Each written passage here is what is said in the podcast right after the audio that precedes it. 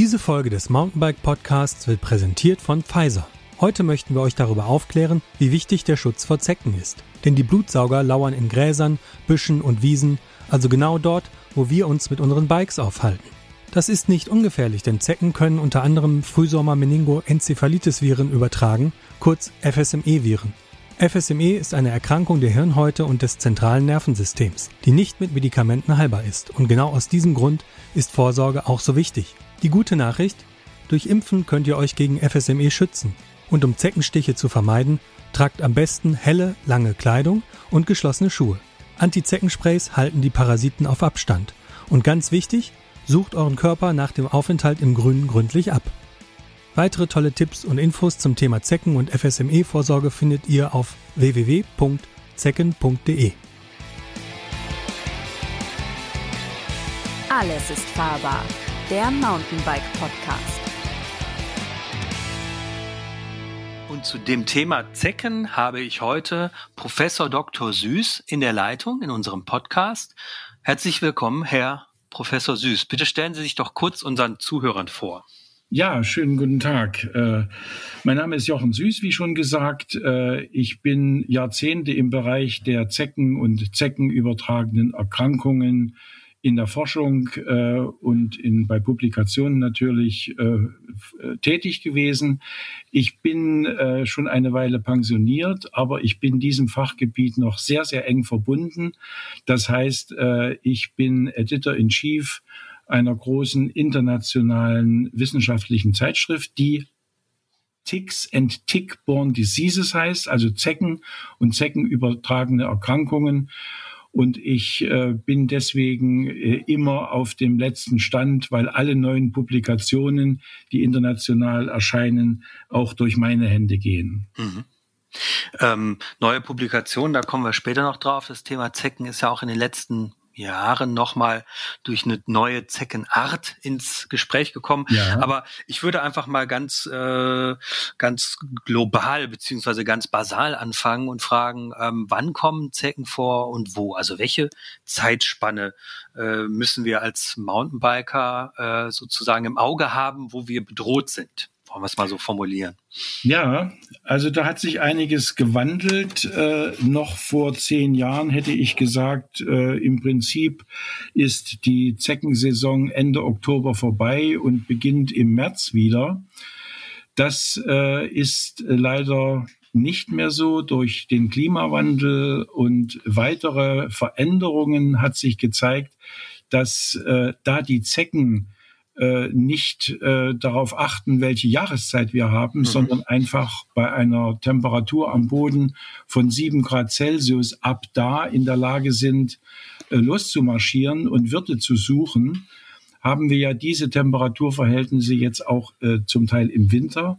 Und deswegen kann man fast sagen, dass wir eine Gesamtjahreszeckensaison haben. Mhm.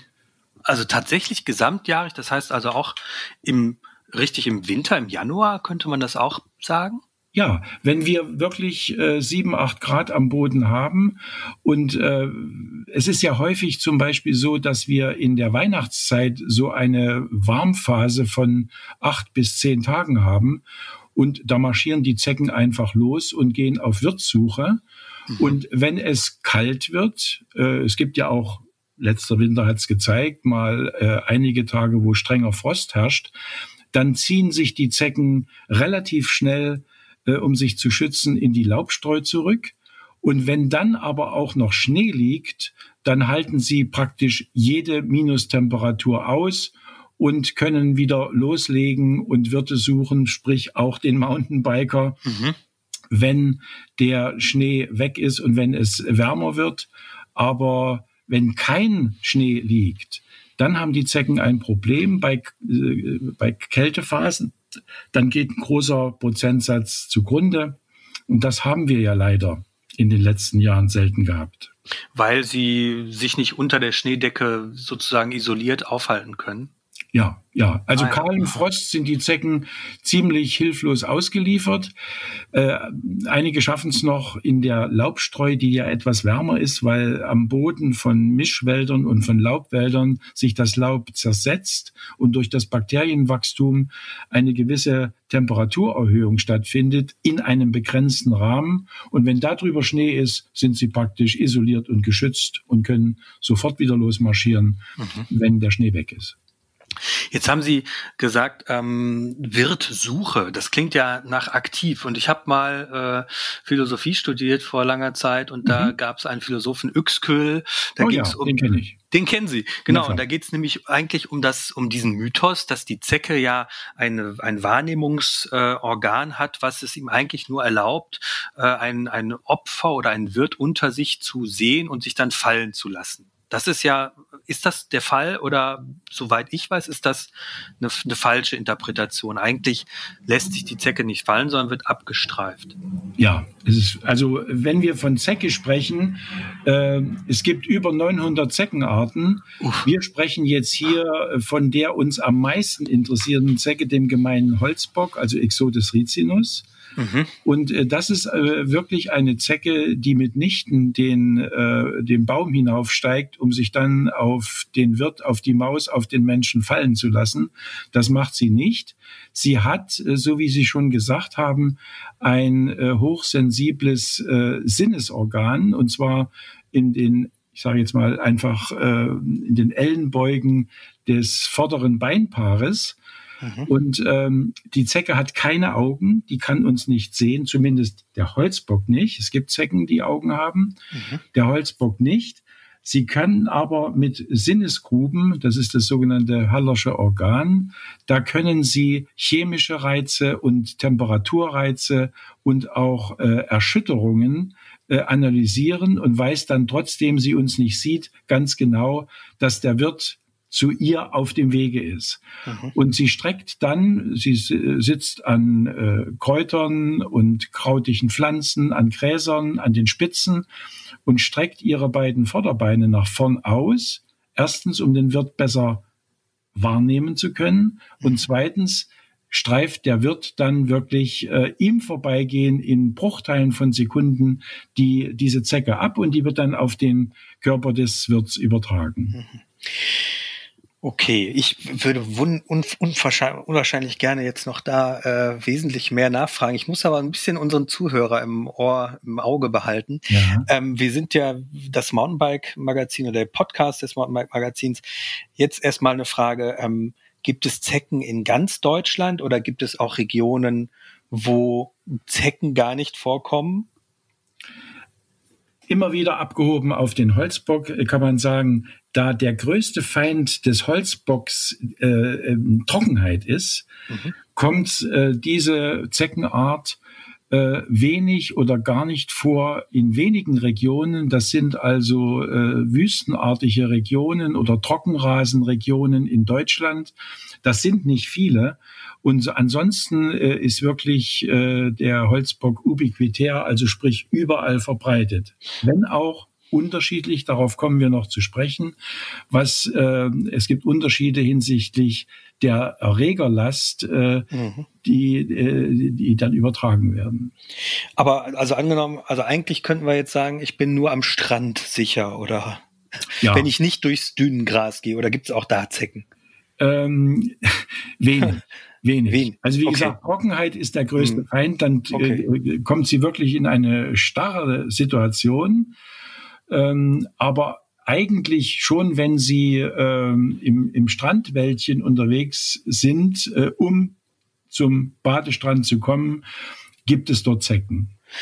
Wenn ich, ich weiß so früher, dass immer so ein bisschen die Regel galt, ähm, im hochalpinen Bereich gibt's keine Zecken, da muss man nicht so sehr aufpassen. Gut, da gibt's auch wenig Gras in Mhm. dem Sinne, aber es gibt schon mal Büsche oder Buschpassagen, äh, wenn man mit einem Trail da durchfährt. Ähm, Ja. Ist man da sicher? Ab wann ab, gibt's eine Höhe, ab der man sagen kann, da, da existieren Zecken nicht, weil sie äh, aus physiologischen Gründen dort nicht überleben Ja, können? ja. Also da hat sich auch, äh, so wie wir das schon kurz äh, hinsichtlich äh, des Klimawandels gestreift haben, hat sich auch einiges getan. Noch vor 15 Jahren habe ich auch verbreitet, dass man dann, sagen wir mal, ab äh, 500, 600 Meter Höhe, dass man dann sicher ist vor Zecken. Aber auch hier hat sich's gewandelt. Die Zecken, da gibt's äh, sehr, sehr äh, spannende Forschungsergebnisse. Könnte man wunderbare Vorträge über Stunden halten, was mhm. da passiert ist. ähm, aber äh, um das kurz zu fassen, auch die Zecken sind durch die Änderung des Klimas auch in den Bergregionen deutlich höher aufgestiegen. Also mhm. deutlich auch über 1000 Meter äh, sind Zecken vorhanden, was eben vor 20 Jahren circa äh, noch nicht der Fall war. Also auch da mehr Beachtung und gerade wenn der Mountainbiker ähm, äh, entschuldigen Sie, ich kenne die Fachbegriffe nicht, mit dem, mit dem Mountainbike nach unten äh, rast, auf vielleicht ja. aus, aus äh, 1200 Meter Höhe, ähm, dann besteht trotzdem ein Zeckenrisiko. Genau das wäre zum Beispiel auch eine Frage für, äh, wenn Sie es schon gerade sagen, ähm, nach unten rast. Ähm, ich habe für mich immer so ein bisschen ähm, äh, den Gedanken, na, wenn ich jetzt schnell da durchfahre, dann schafft die Zecke das nicht, sich irgendwie an mir festzuhalten. Ist das, äh, gibt es dazu also muss man sozusagen Wanderer sein, damit die Zecke sich äh, da an einen dran klammern kann?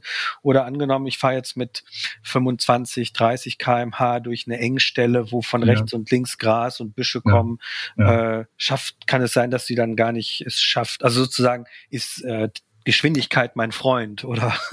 Äh, in, in begrenztem Maße. Okay, in der Biologie aha. gibt es nie 100 Prozent. Der, der, Wanderer äh, äh, auf dem Wanderweg rechts und links Büsche und Gräser ist natürlich für die Zecke interessanter. Mhm. Er kann sie äh, deutlich eher wahrnehmen, um dann entsprechend äh, sich in Position äh, zu setzen, um dann abgestreift zu werden.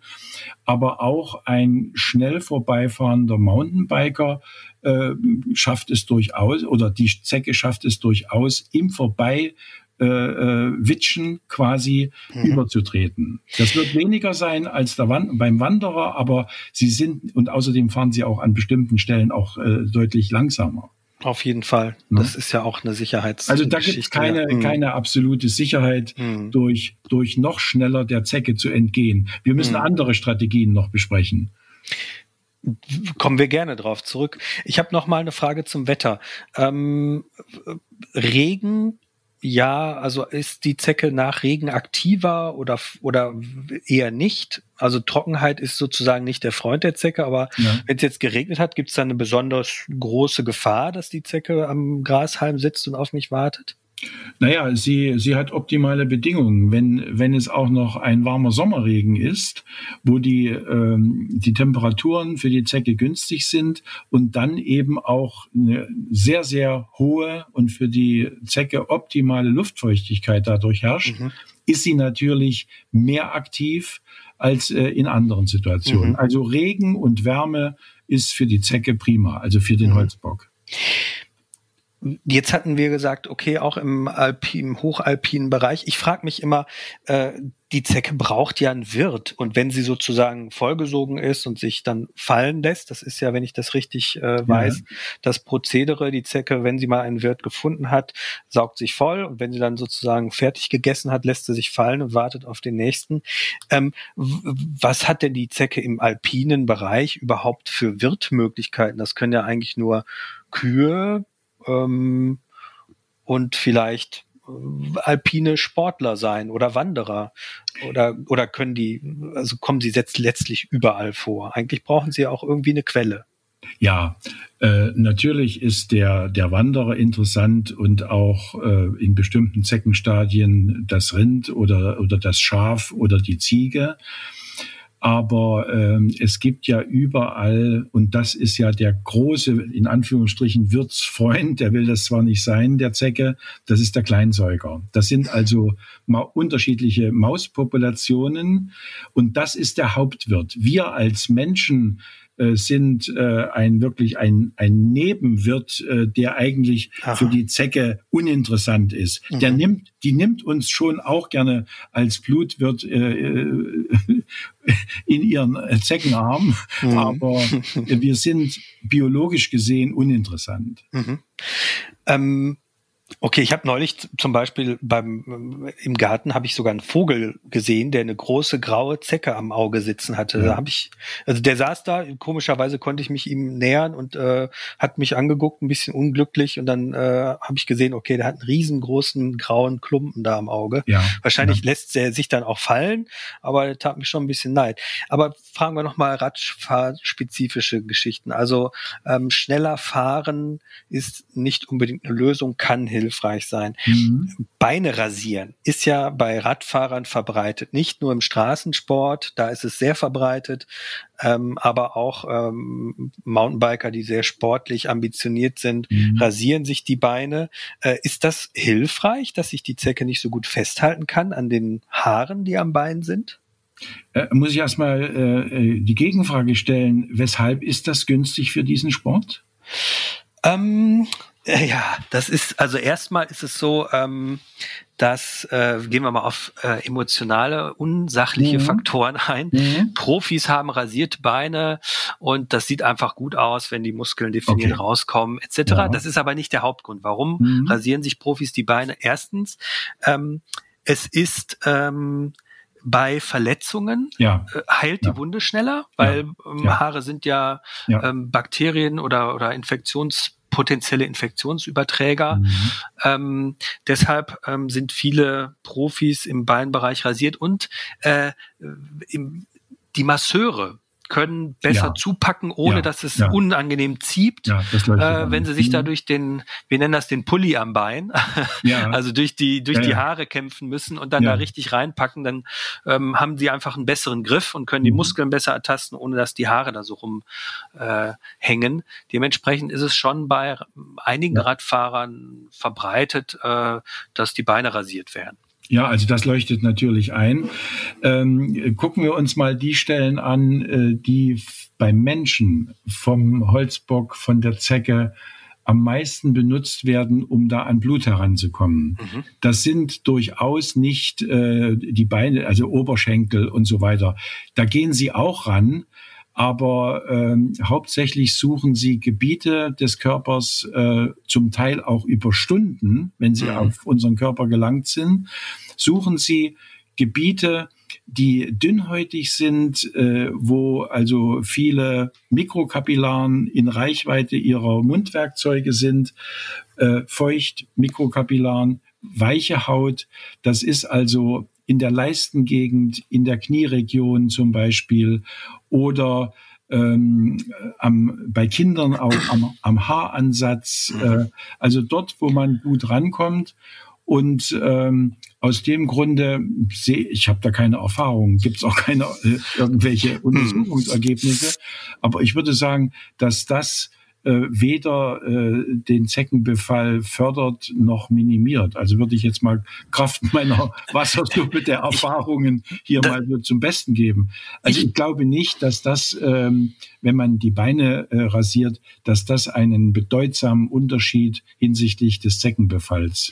Aber sie, aber die müssen ja erstmal auf den Körper kommen. Und ja. als Mountainbiker streift man schon meistens mit den Beinen ähm, entsprechende Büsche oder Gräser. Klar, man kommt auch mal mit den Ellenbogen da rein, ja. aber die meiste Zeit ist, äh, würde ich jetzt sagen, so eher der untere Beinbereich. Mhm. Ähm, äh, in Kontakt mit Vegetation und ähm, wenn man da sozusagen, sage ich mal, die Brücke zum Körper, auf dem die Zecke dann ja, mhm. die läuft dann mhm. rum, sucht sich äh, den Bereich im Schritt oder am Bauchnabel Achselhöhlen.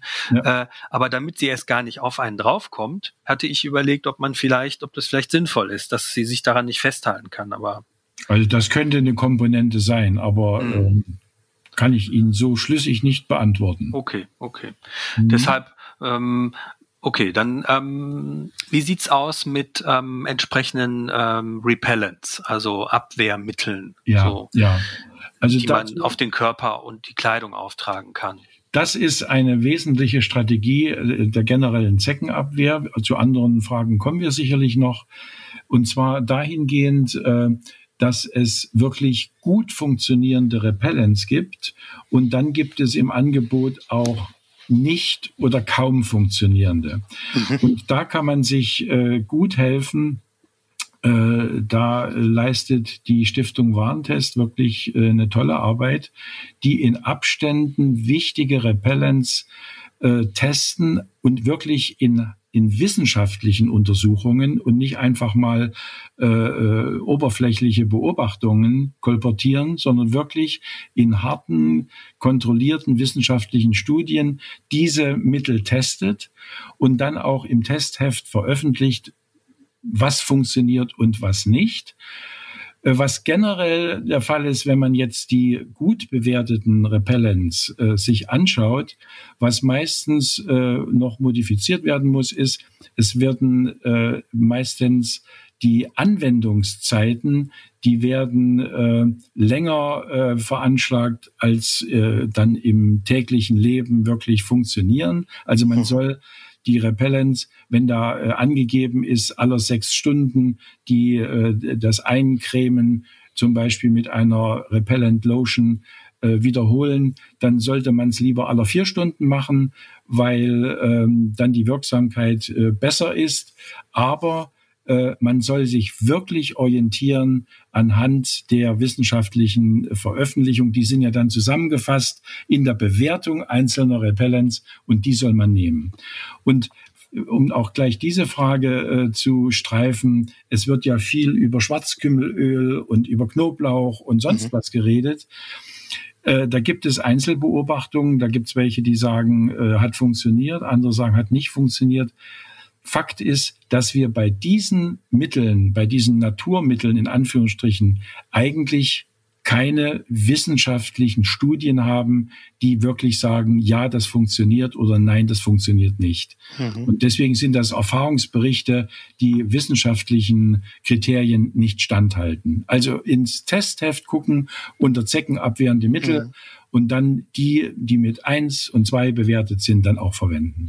Verändert sich das auch? Also kann es auch sein, dass ein Mittel, was vor fünf Jahren sehr gut war, dadurch, dass sich die Zecke äh, anpasst oder verändert, dann auch irgendwann nicht mehr funktioniert?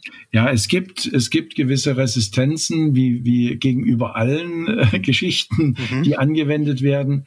Aber da ist die, die Datenlage noch relativ dünn. Und deswegen ist es eben auch wichtig, dass die auf dem Markt befindlichen Repellents ja regelmäßig getestet werden. Mhm. Und das wird ja dann an einer repräsentativen Menge von Zecken getestet. Nur ein Beispiel, zu, also wie so eine wissenschaftliche Studie abläuft.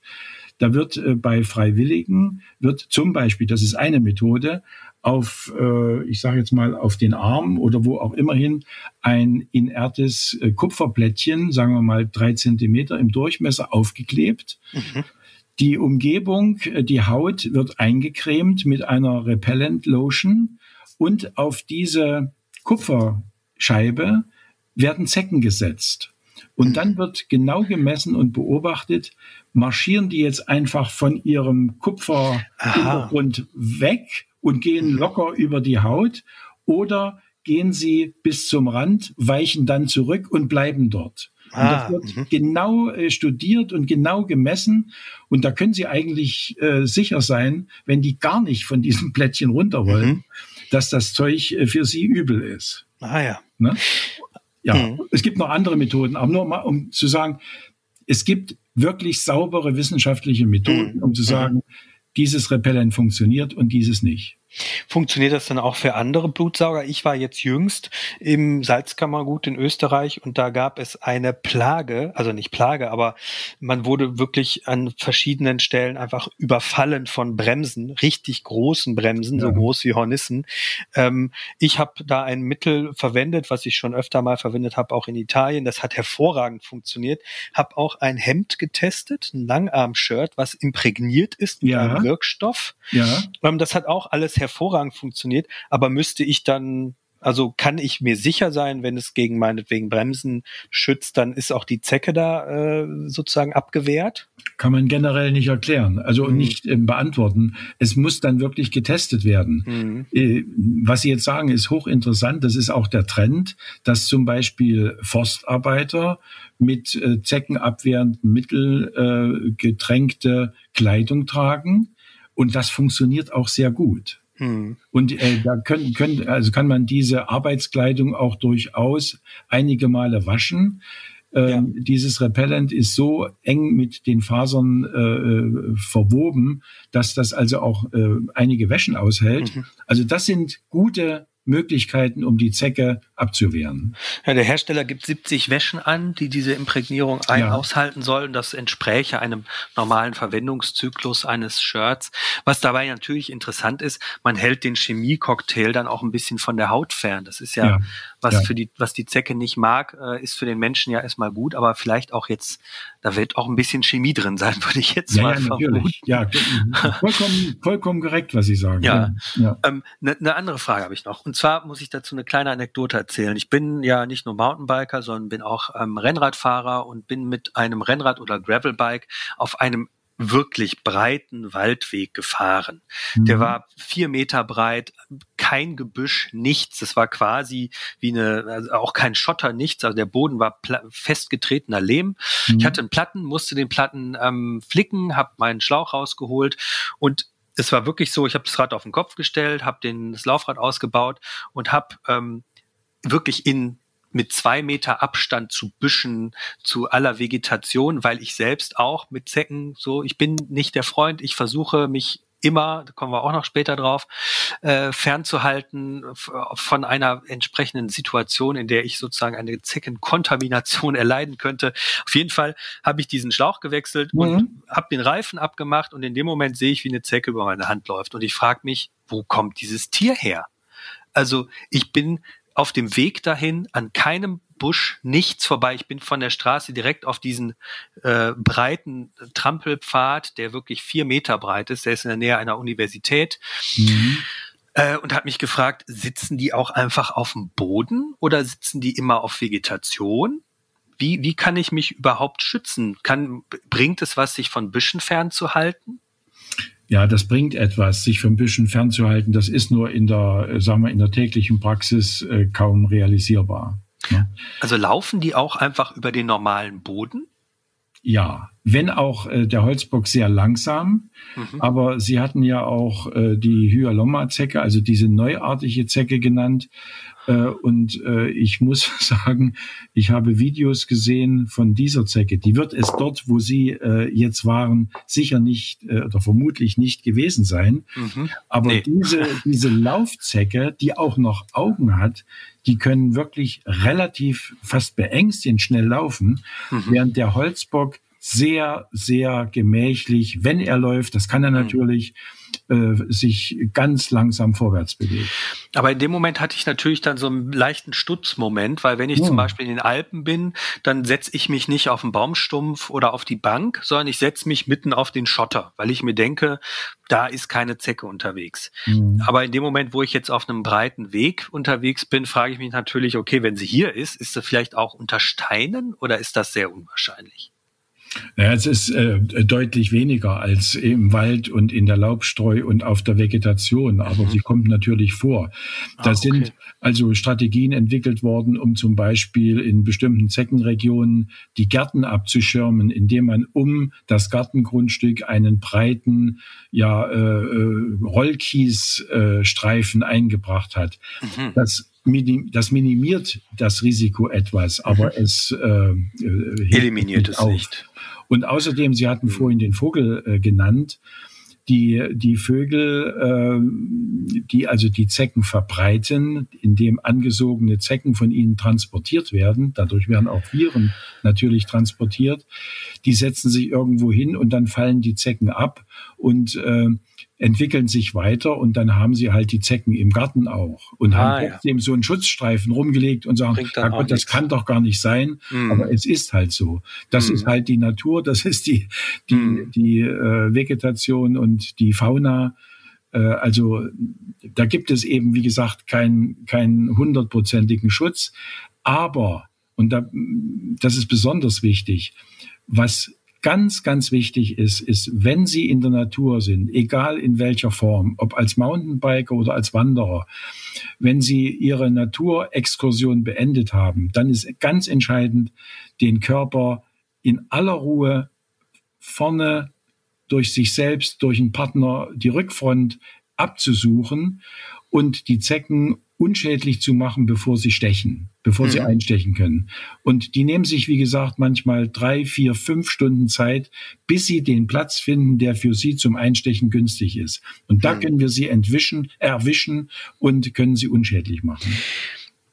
Super interessante äh, Erwähnung. Werden äh, meine erste Frage dazu als Mountainbiker habe ich in der Regel eine Hose mit Sitzpolster an.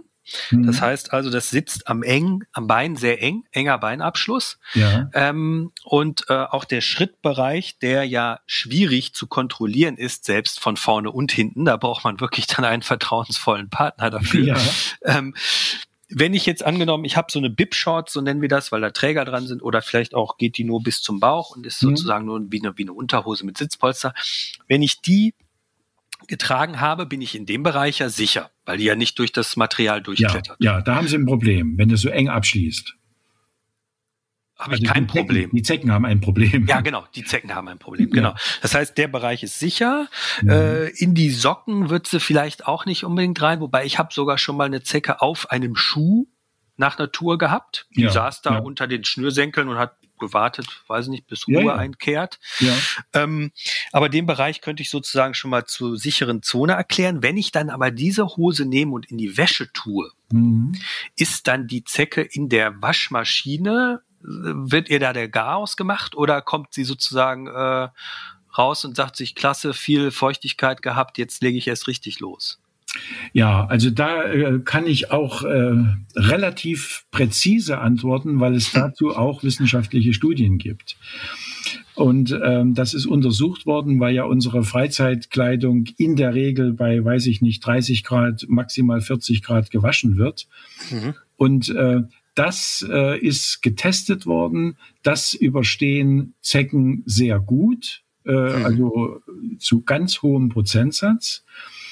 Und äh, damit machen wir sie nicht unschädlich. Aber was sie wie die Pest fürchtet, das ist äh, der Wäschetrockner. Und ah. im Wäschetrockner gehen praktisch alle Zecken, die auch äh, die, die Waschmaschine überstanden haben, zugrunde. Mhm. Ist natürlich auch wieder eine Frage der, der Temperatur, aber die, der, der Wäschetrockner ist der Feind der Zecke die Waschmaschine eher nicht. Auch gleichgültig, welches ist mit verschiedenen Waschpulvern getestet mhm. worden. Also eine Waschmaschine bei 30 Grad überleben alle locker. Okay. Mhm. Mhm. Hm. Nicht gut. okay. Ähm, das heißt, ähm, also die Bekleidungs, äh, die Bekleidung sollte dann ja vielleicht am besten hell sein, damit man ja. die Zecke auf der Kleidung auch sehen kann und ja. eliminieren kann? Das, das ist absolut richtig. Mhm. Ich hatte ja schon erwähnt, die Zecken haben keine Augen, denen ist das egal, wie der Untergrund aussieht. Aber wir können auf heller Kleidung, die in der Regel dunkelbraun bis schwärzlich äh, mit, mit äh, Rotanteilen, mhm. können wir die gefärbt ist, die Zecke sehr gut sehen und, und eliminieren. Auch äh, auf, auf unserer Haut. Mhm. Also ja, da kann man, kann man die Zecken eben vorm Einstechen gut unschädlich machen. Okay, also ähm, helle Kleidung, am besten lang und geschlossen, das sieht so gar nicht nach Mountainbiker aus, ja, wenn ich jetzt mal genau, drüber nachdenke. Ganz genau. Okay. Das Deswegen heißt, ist das Absuchen so wichtig. Deshalb ist mhm. das Absuchen so wichtig, genau. Und beim Absuchen, ähm, wie sieht's da mit, der, mit dem Zeitfenster aus? Eine Mountainbike-Tour dauert, eine lange Tour dauert, sagen wir mal, fünf, sechs Stunden mit ja. einer kleinen Pause. Ähm, ähm, wie schnell muss ich sein? Auch was die, was die Infektionsprävention betrifft. Mhm. Also angenommen, ich mhm. werde gestochen, gebissen, was ist jetzt überhaupt? Gestochen, das? gestochen. Gestochen, okay.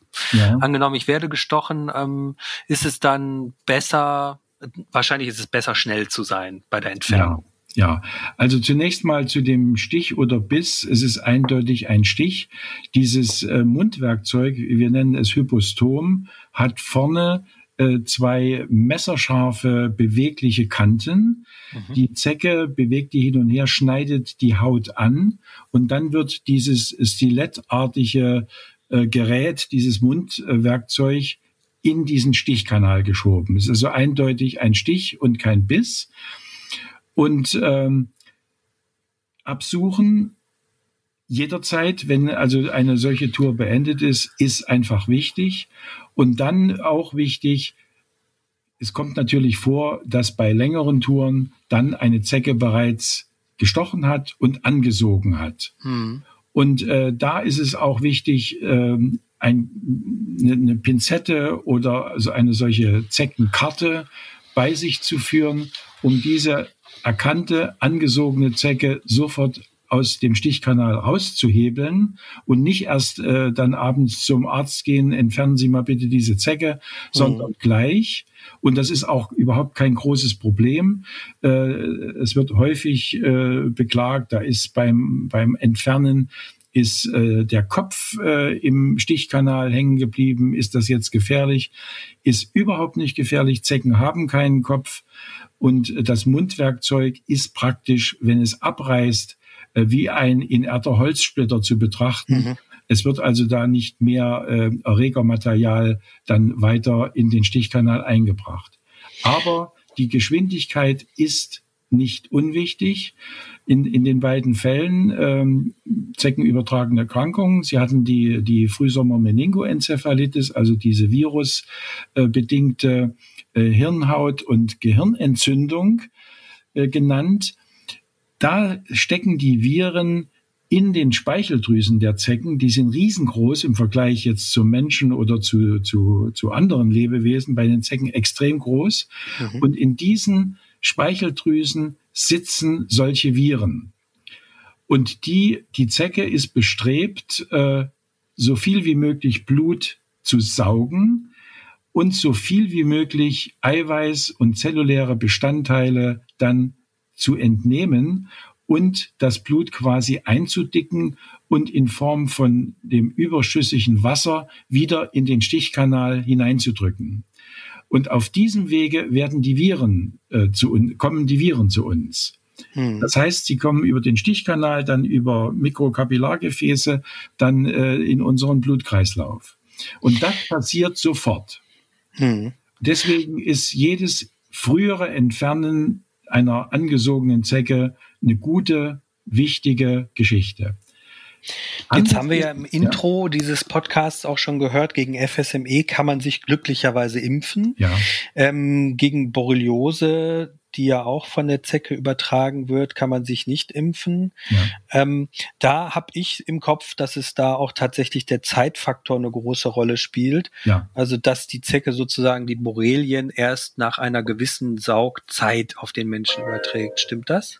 Das ist richtig. Mhm. Und zwar ähm, es ist so, dass ähm, diese Borrelien, diese Leimborrelien, ähm, dass die in, in dem Darmepithel der Zecke sitzen. Die, das, die äh, merken natürlich, wenn das warme, einströmende Blut kommt und fangen dann langsam an, sich zu vermehren. Und so eine Generationszeit äh, von der Borrelie ist äh, relativ lang. Und sie steigen dann, vermehren sich, steigen dann auf und gehen via Speicheldrüse in den Stichkanal hinein, werden hineingedrückt. Aber das dauert Stunden. Es ist aber, wie immer wieder gesagt in der Biologie, äh, so, dass auch eine gewisse Zahl von Borrelien, wenn die Zecke überhaupt äh, durchseucht ist mit Borrelien, auch in den Speicheldrüsen sitzt. Das heißt, eine kleine Menge äh, äh übertragene äh, Borrelien, Bakterien können sie nicht verhindern, aber die große Masse können sie reduzieren. Mhm. Das ist also auch hier wieder sehr unterschiedlich. Auch der Weg von der Übertragung der Borrelien bis zu einer Erkrankung, der dauert sehr unterschiedliche Zeit, äh, äh, bis es wirklich zu einer klinischen äh, Manifestation kommt, weil die eine Zecke ist, ich sage jetzt mal übertrieben, randvoll Borrelien, die mhm. andere hat nur wenige. Und je nachdem, wie viel Erreger eingetragen werden beim Saugakt, geht es früher oder später los mit einer klinischen Erkrankung. Mhm. Also Borrelien äh, kann man deut den Eintrag von Borrelien in den Körper kann man deutlich minimieren, wenn man die Zecke entfernt. Äh, gegenüber dem Virus äh, kann man wenig ausrichten, weil das sofort übertragen wird. Hm. Da bei der Entfernung gibt's ja auch äh, bekannte Techniken, nicht die Zecke greifen und drücken, sondern wie Sie schon gesagt haben, mit einer Zeckenkarte oder einer entsprechenden Pinzette, die äh, die Zecke nicht drückt, sondern vorne greift, am Mundwerkzeug dann herausziehen. Das Drehen ist auch ein Mythos, richtig?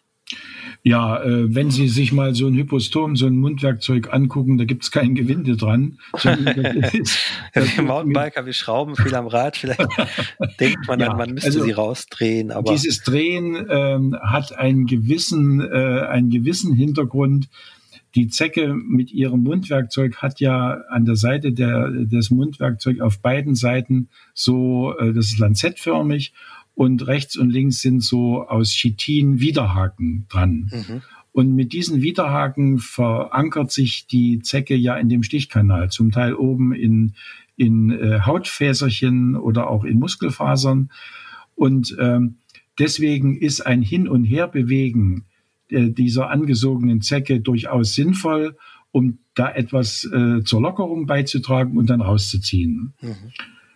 Aber eben, wie gesagt, das Drehen ist, es ist egal, ob Sie links rum oder rechts rum drehen oder glatt nach oben etwas lockern und ziehen. Mhm. Ähm, und wie gesagt, es ist kein Problem, wenn dieses Mundwerkzeug abreißt und im Stichkanal hängen bleibt. Was mache ich denn dann danach mit der Zecke? Muss ich die aufheben und zum Arzt bringen oder äh, und, und also untersuchen also, lassen? Ja, oder? zunächst mal ist es in unserer schnelllebigen Zeit, alle haben ein Handy, alle können äh, auch unterwegs ähm, Termine eintragen. Mhm. Was wichtig ist, sich erstmal zu, da gibt es auch inzwischen eine Zecken-App, aber Sie können das auch ohne machen, zu, also zu registrieren, wann war der Zeckenstich wo. Mhm. Das zu notieren, ähm, schon fünf Tage später äh, kommt man ins Grübeln, war das jetzt letzte Woche oder war das vorletzte Woche und mhm. ähnliches. Ne?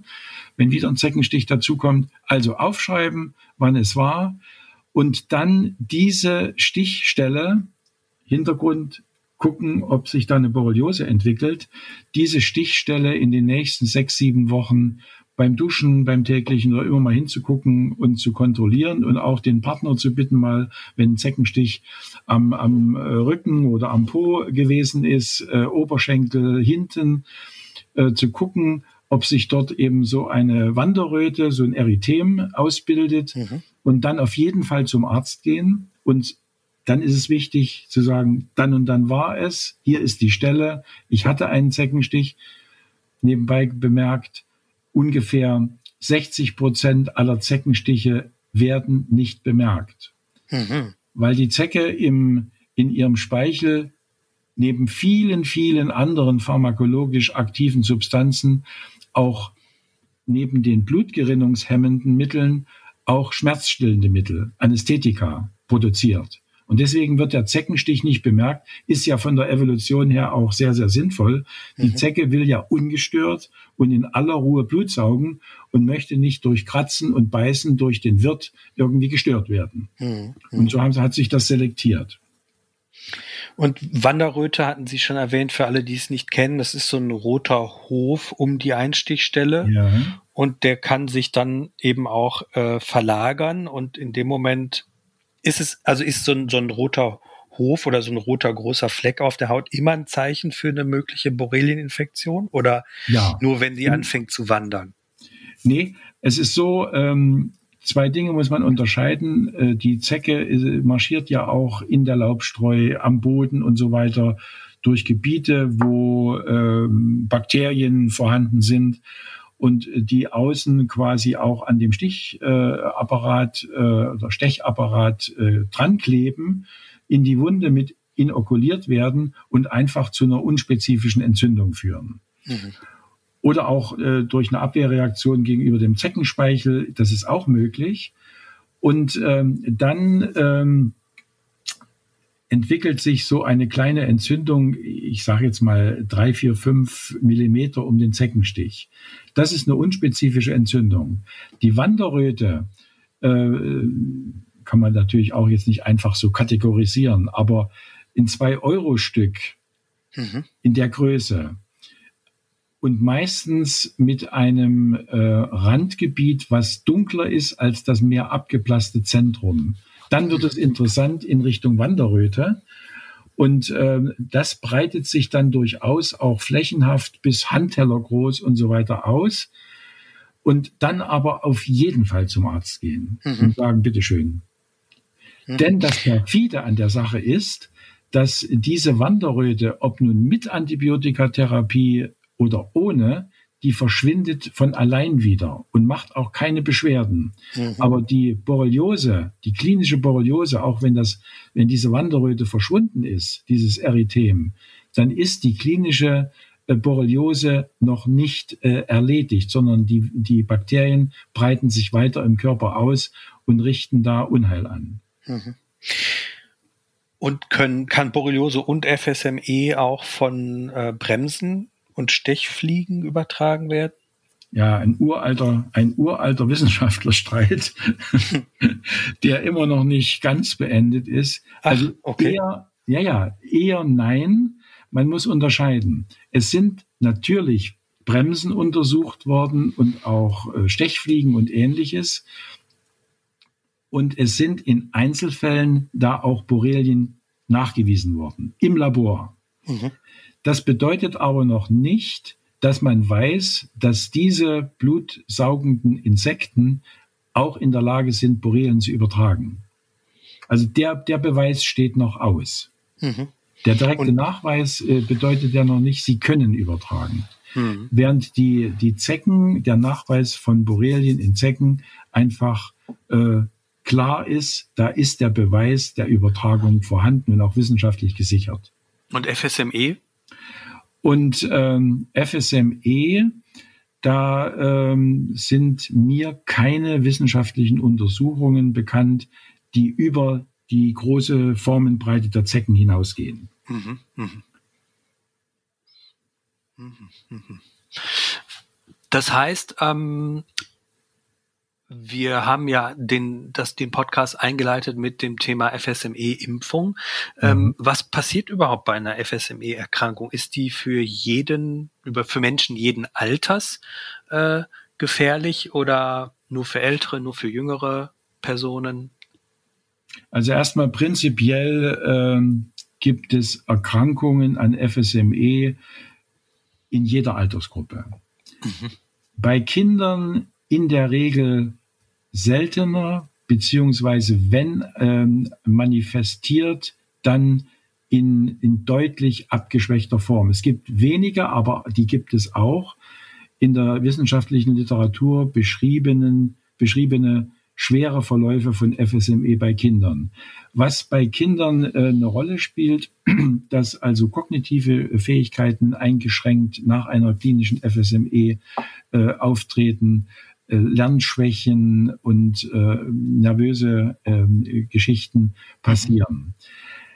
Die, der Schwere einer klinischen FS, die Schwere einer klinischen FSME nimmt mit höherem Lebensalter zu und äh, ist also im Segment 60 bis 80-Jähriger in der Regel deutlich schwerer als bei Jüngeren.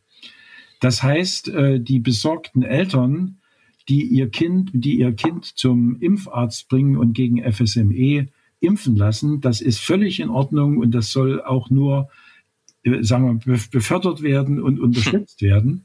Aber die sollen auf jeden Fall auch an sich denken und vor allen Dingen die Großeltern mitnehmen zum mhm. Impfen.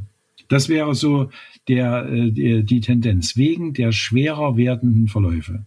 Mhm. Also FSME möchte man definitiv nicht haben. Nee. Okay, gut. das, muss. Und zwar, ähm, man muss, klar äh, ist es, dass äh, vielleicht 70 Prozent äh, der äh, Personen, die auch äh, durch eine virusbelastete Zecke äh, attackiert worden sind, werden nur leicht oder wenig oder gar nicht klinisch erkranken. Mhm. Aber bei die, die 30 Prozent, die, die dann äh, übrig bleiben, da verläuft die klinische FSME oft sehr, sehr schwer. In Einzelfällen gibt es auch Todesfälle. Mhm.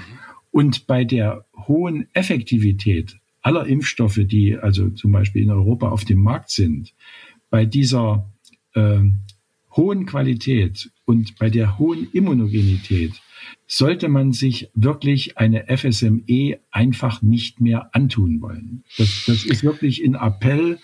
Äh, das hat noch neben der Verhinderung der FSME hat das noch einen zweiten positiven Faktor, den man nennen muss.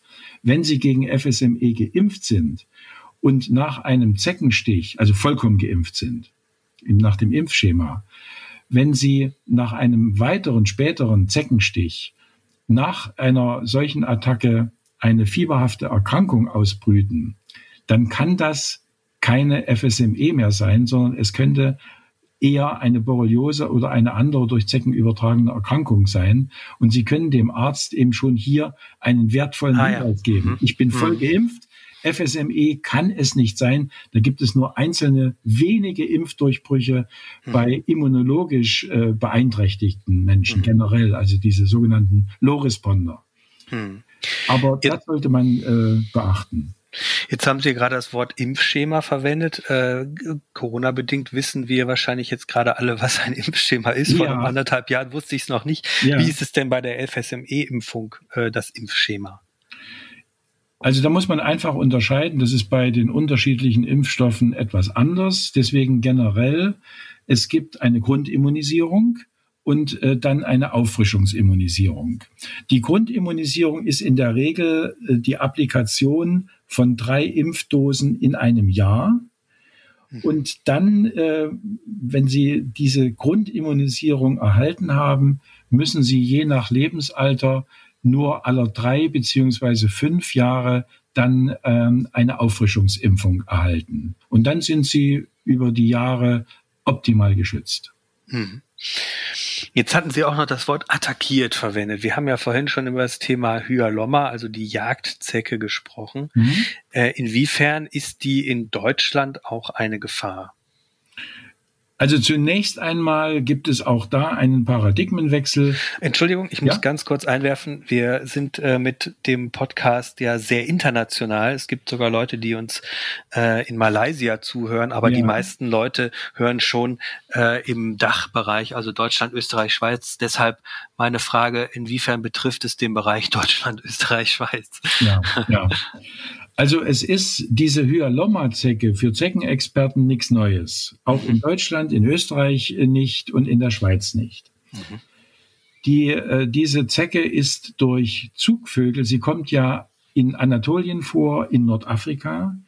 Und äh, das ist ihre Heimat. Und durch Zugvögel bedingt seit Tausenden von Jahren wird diese Hyalomma-Zecke in diese drei Länder auch äh, exportiert bzw. importiert. Eingeschleppt. Ja, ja eingeschleppt, genau.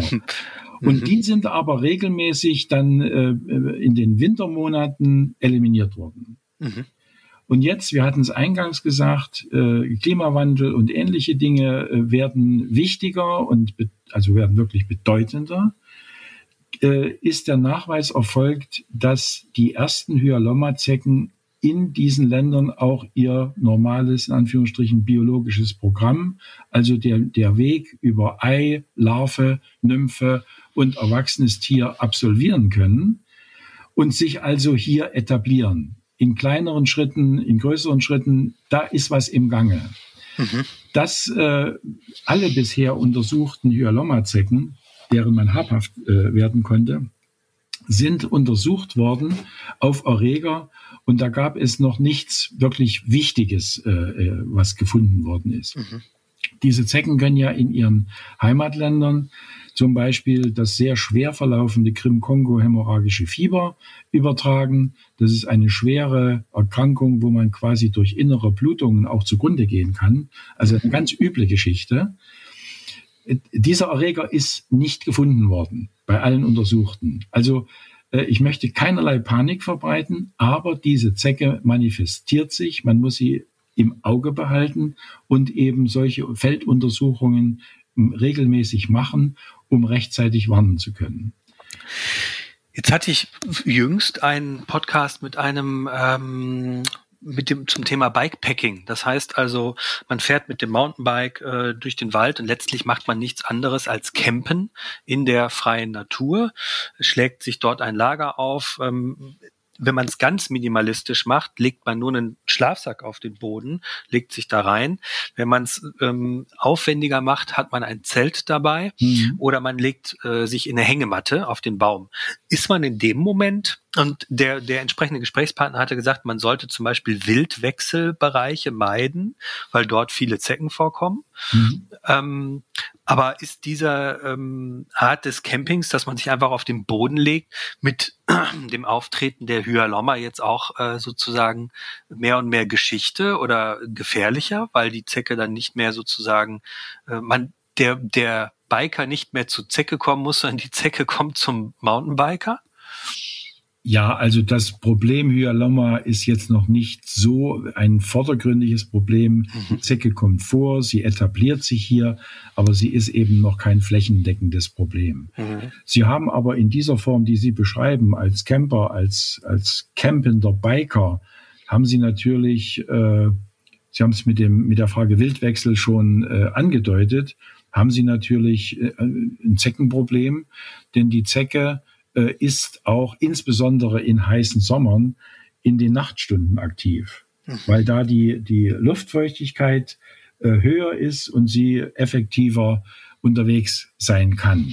Mhm. Also Sie haben in jedem Falle in dieser, wie Sie sagen, minimalistischen Form haben Sie ein Problem, ein Zeckenproblem. Mhm. mhm. Jetzt habe ich noch zwei Fragen ähm, auf dem Zettel, die mir zwischendurch in den Sinn gekommen sind. Mhm. Und zwar ähm, Repellents ähm, trägt man ja, also angenommen, man trägt sie auf die Haut auf.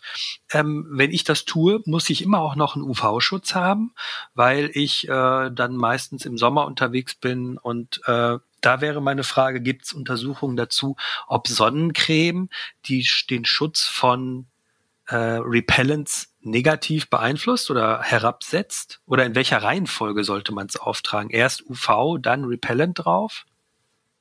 Das ist eine gute Frage. Jetzt erwischen Sie mich auf dem falschen Bein. Aha, okay. Entschuldigung, also, aber. Nein, nein, nein, nein, das ist ja völlig legitim. Interessante Frage, Frage ja. Also, ähm, ich würde, ich würde, ja klar, das vermischt sich ja, äh, diese beiden Anwendungen vermischen sich. Hm. Und ähm, ich würde wirklich äh, dem, dem Repellent quasi den Vorrang geben äh, und den oben auftragen, um, um die ja. Decke eben wirklich zu entfernen. Aber mhm. ob mir da Kollegen widersprechen, das wäre jetzt zu, zu untersuchen. Ich kann es nur zumindest von meinem Praxis, aus meiner Praxisanwendung sagen, als ich jetzt, wie gesagt, gerade bei äh, bei äh, starker Sonneneinstrahlung und auch mit vielen Bremsen in dem Bereich ja, äh, in ja. Österreich unterwegs war, habe ich zuerst UV-Schutz aufgetragen, dann das Repellent obendrauf und das hat hervorragend funktioniert. Ich hatte ja, weder so einen Bremsenstich noch äh, einen Sonnenbrand. Bitte? Ja, ja, so würde ich es auch sehen. Ja, okay. Mhm. Weil sie auch wahrscheinlich, ich weiß es nicht genau, aber als Wanderer oder als Biker ähm, ich weiß nicht, ob sie den Sonnenschutz, den werden sie doch weniger häufig auftragen als den Zeckenschutz. Oder? Ich ja, die Beine sind ja so ein bisschen unterm Körper, deshalb mhm. belasse ich es eigentlich mit einem Mal 50er UV-Schutz ja, ja. und ähm, trage dann nach Bedarf äh, hm. den, den, das Repellent ein paar Mal ja, auf. Aber dann auch so, dass ich es auch ein bisschen auf die Kleidung mache.